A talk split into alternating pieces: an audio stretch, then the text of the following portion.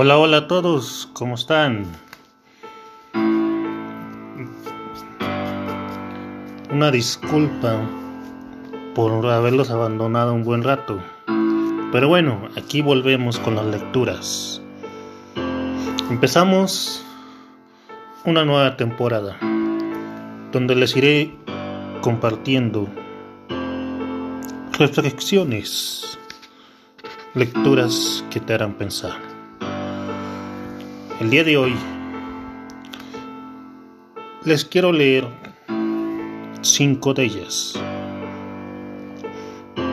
tituladas La historia del carpintero, un regalo muy grande, el tren de la vida, todos somos iguales, y mis galletitas.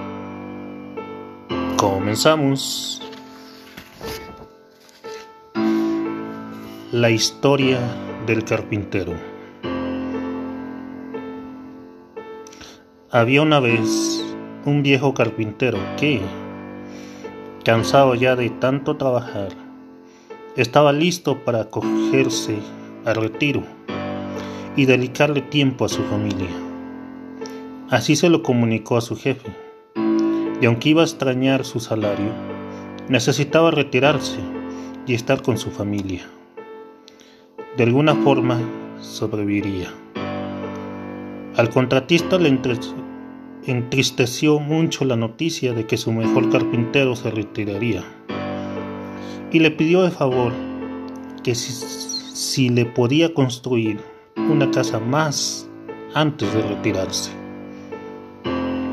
El carpintero aceptó la proposición del jefe y empezó la construcción de su última casa, pero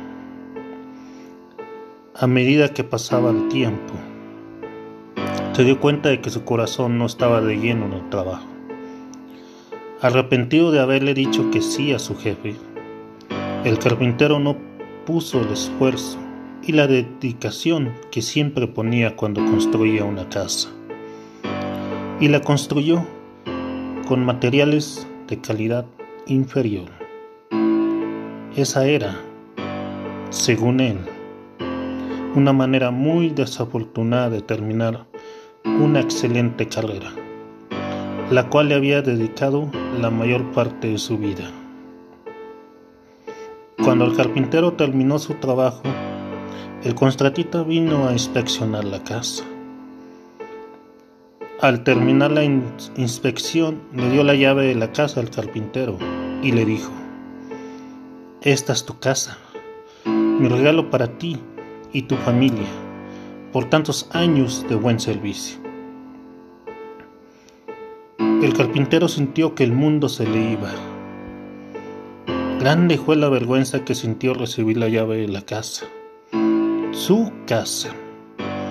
Si tan solo él hubiese sabido que estaba construyendo su propia casa, lo hubiese hecho todo de una manera diferente. Así también pasa con nosotros. A diario construimos relaciones en nuestras vidas y en muchas ocasiones ponemos el menor esfuerzo posible para hacer que esa relación progrese. Entonces, con el tiempo es que nos damos cuenta de la necesidad que tenemos de esa relación. Si lo pudiésemos haber hecho de nuevo, lo, haríamos totalmente diferente pero no podemos regresar. Tú eres el carpintero. Cada día martillas un clavo, pones una puerta o eriges una pared. Alguien una vez dijo, la vida es un proyecto que haces tú mismo. Tus actitudes y las elecciones que haces hoy construyen la casa en la cual vivirás mañana. Construye sabiamente. Recuerda, trabaja como si no necesitaras el dinero. Ama como si nunca te hubieses herido. Baila como si nadie te estuviera observando. Para el mundo tal vez tú seas una sola persona, pero para una persona tal vez tú seas el mundo.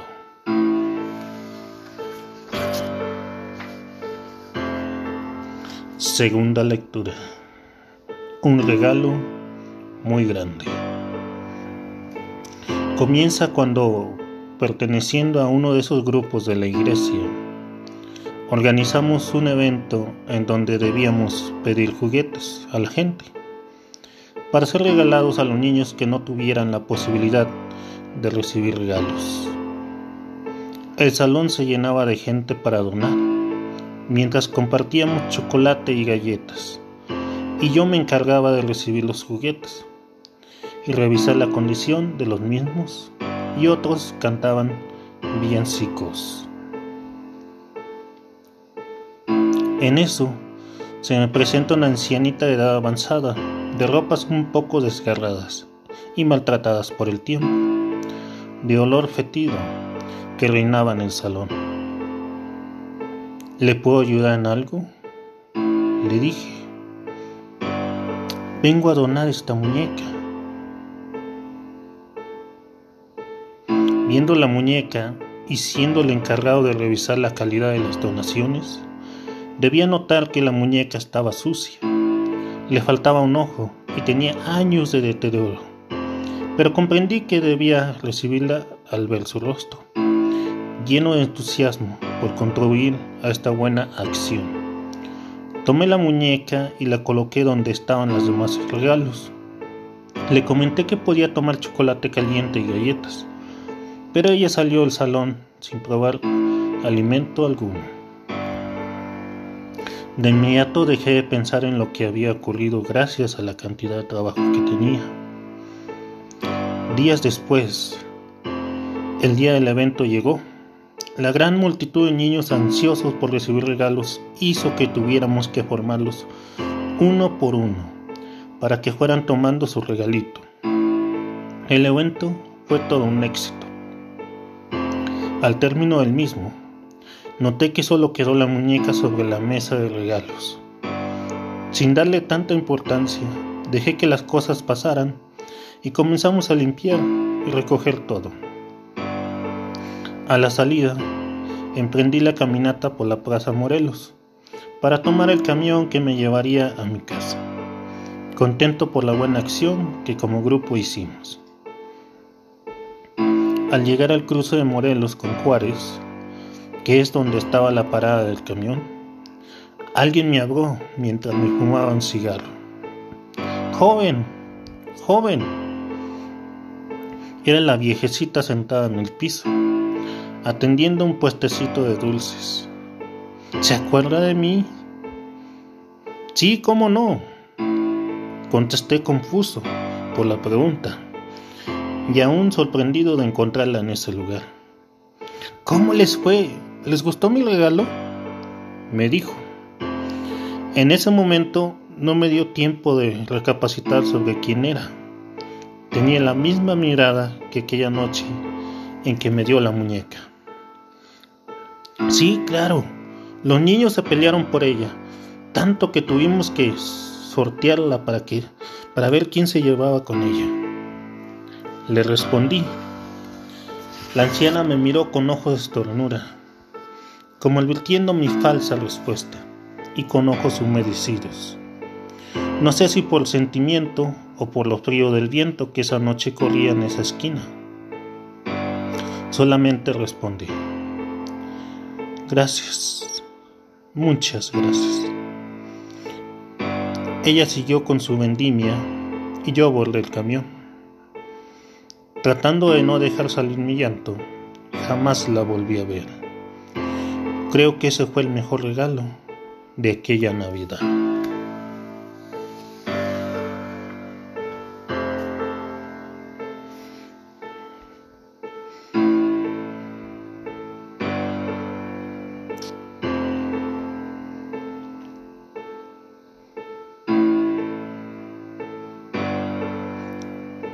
Tercera lectura. El tren de la vida. Hace tiempo leí un libro que comparaba la vida con un viaje en tren. Una lectura extremadamente interesante cuando es bien interpretada. La vida no es más que un viaje en tren. repleto de embarques y desembarques, salpicada de accidentes, sorpresas agradables en algunos casos y de profundas tristezas en otros. Al nacer nos subimos al tren y nos encontramos con algunas personas, las cuales creemos que siempre estarán con nosotros en este viaje, nuestros padres. Lamentablemente la verdad es otra.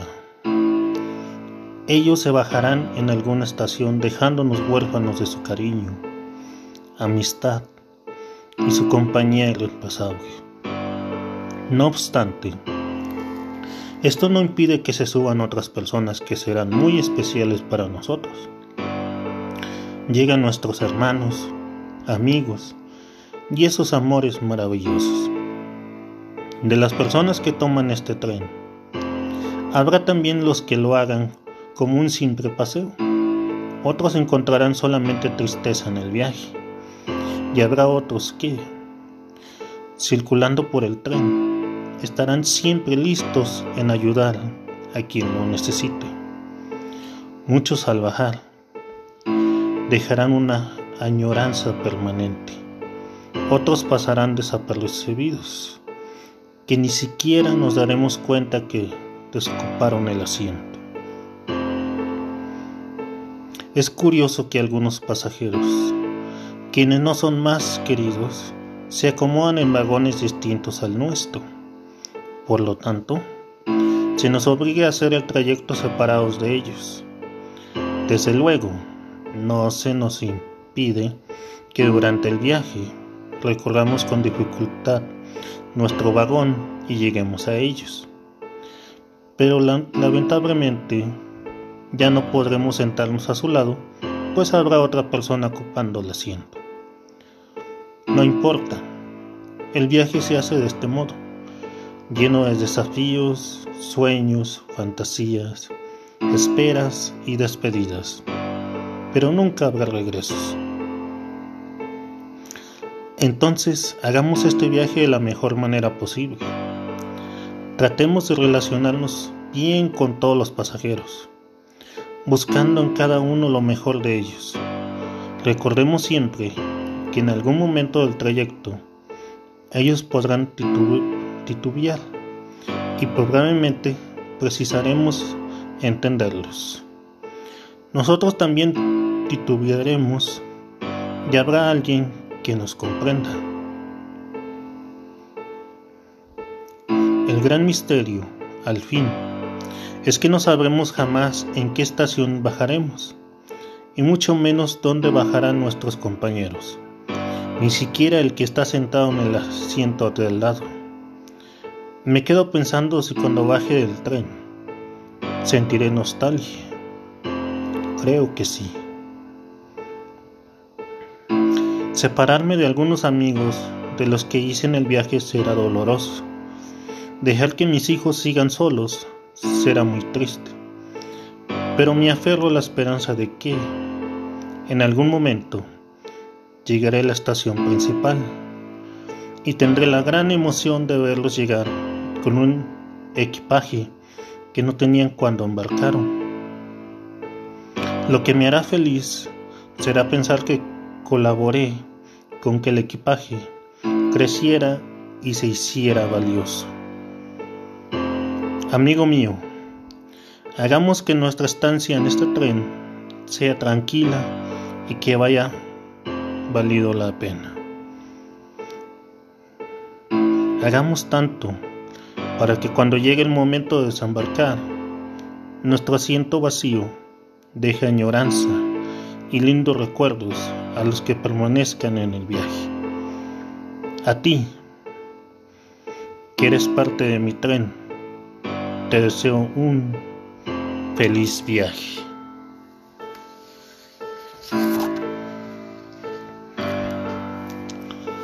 Cuarta lectura. Todos somos iguales.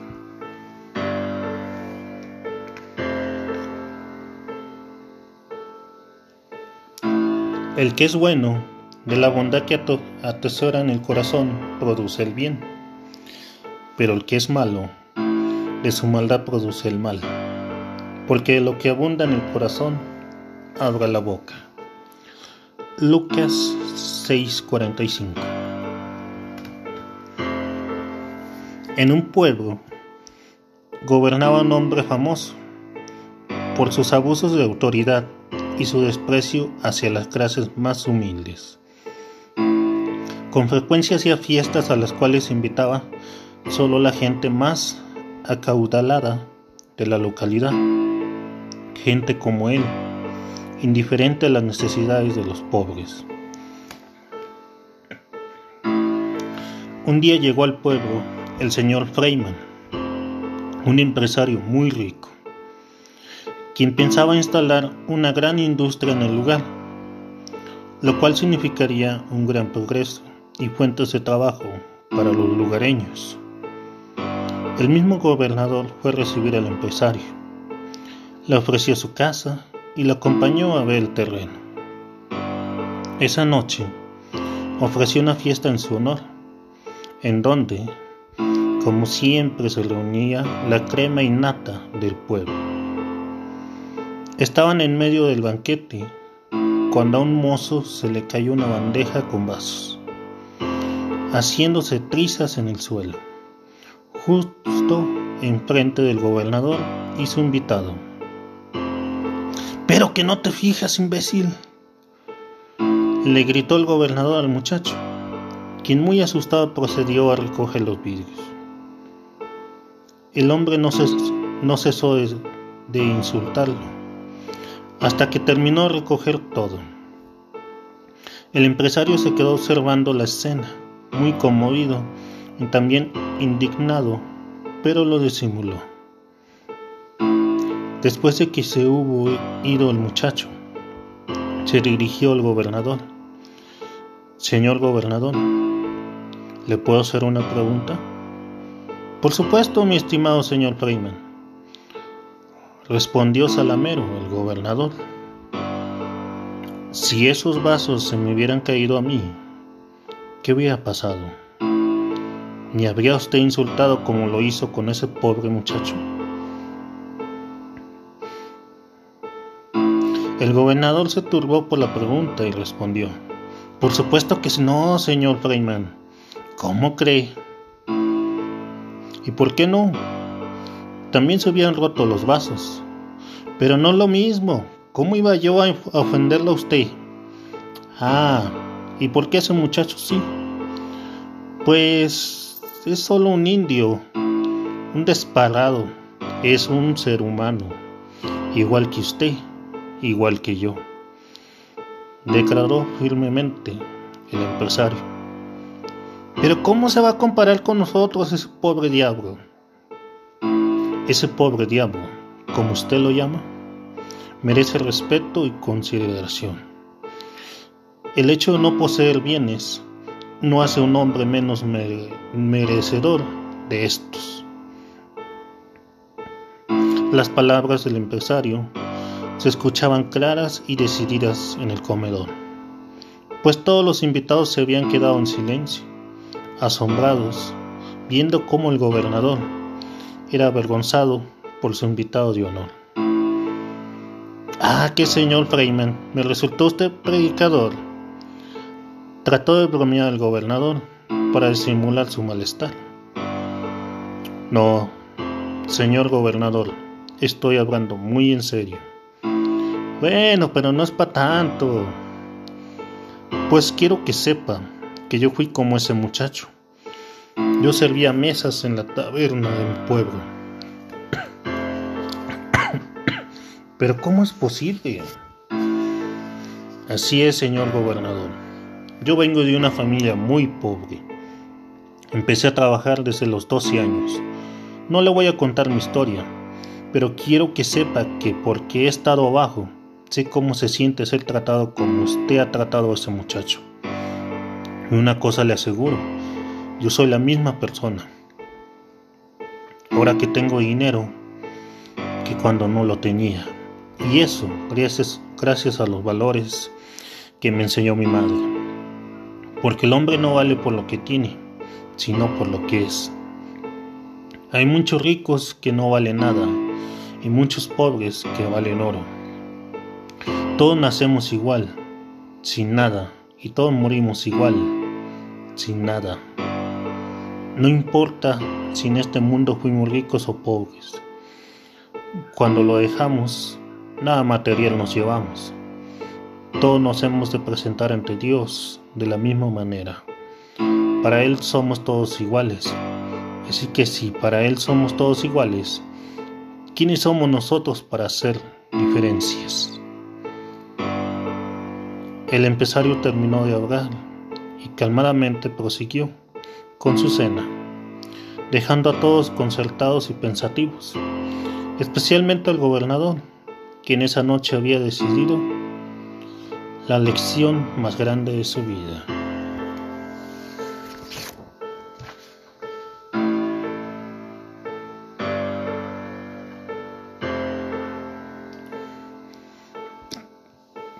Quinta lectura.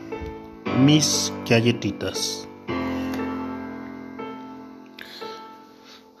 Una chica estaba aguardando su vuelo en una sala de espera de un gran aeropuerto. Como debía esperar un largo rato, decidió comprar un libro y también un paquete con galletitas. Se sentó en una sala del aeropuerto para poder descansar y leer en paz. En el asiento de en medio se ubicó un hombre que abrió una revista y empezó a leer. Entre ellos dos quedaron las galletitas. Cuando ella tomó la primera, el hombre también tomó una. Ella se sintió indignada, pero no dijo nada. Apenas pensó, qué descarado. Si yo estuviera más dispuesta, hasta le, haría le, daría un golpe para que nunca más se olvide. Cada vez que ella tomaba una galletita, el hombre también tomaba una. Aquello la indignaba tanto que no conseguía concentrarse ni reaccionar. Cuando quedaba apenas una galletita, pensó, ¿qué era ahora este abusador? Entonces el hombre dividió la última galletita y dejó una mitad para ella. Ah, no. Aquello le pareció demasiado. Se puso a bufar de la rabia. Cerró su libro y sus cosas y se dirigió al sector del embarque. Cuando se sentó en el interior del avión, miró dentro del bolso y para su sorpresa, allí estaba su paquete de galletitas, intacto y cerradito. Sintió tanta vergüenza. Solo entonces percibió lo equivocada que estaba. Había olvidado que sus galletitas estaban guardadas dentro de su bolso. El hombre había compartido las suyas sin sentirse indignado, nervioso, consternado o alterado.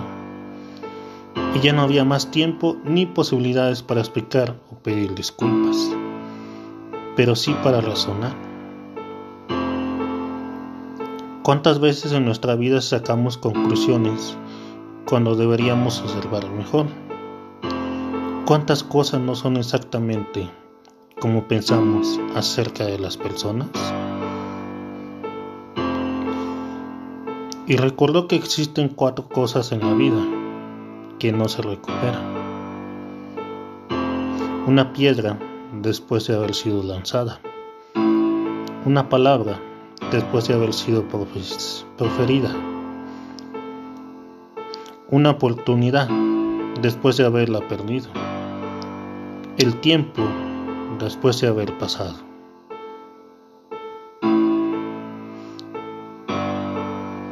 Bueno, eso es todo por hoy. Nos vemos a la próxima.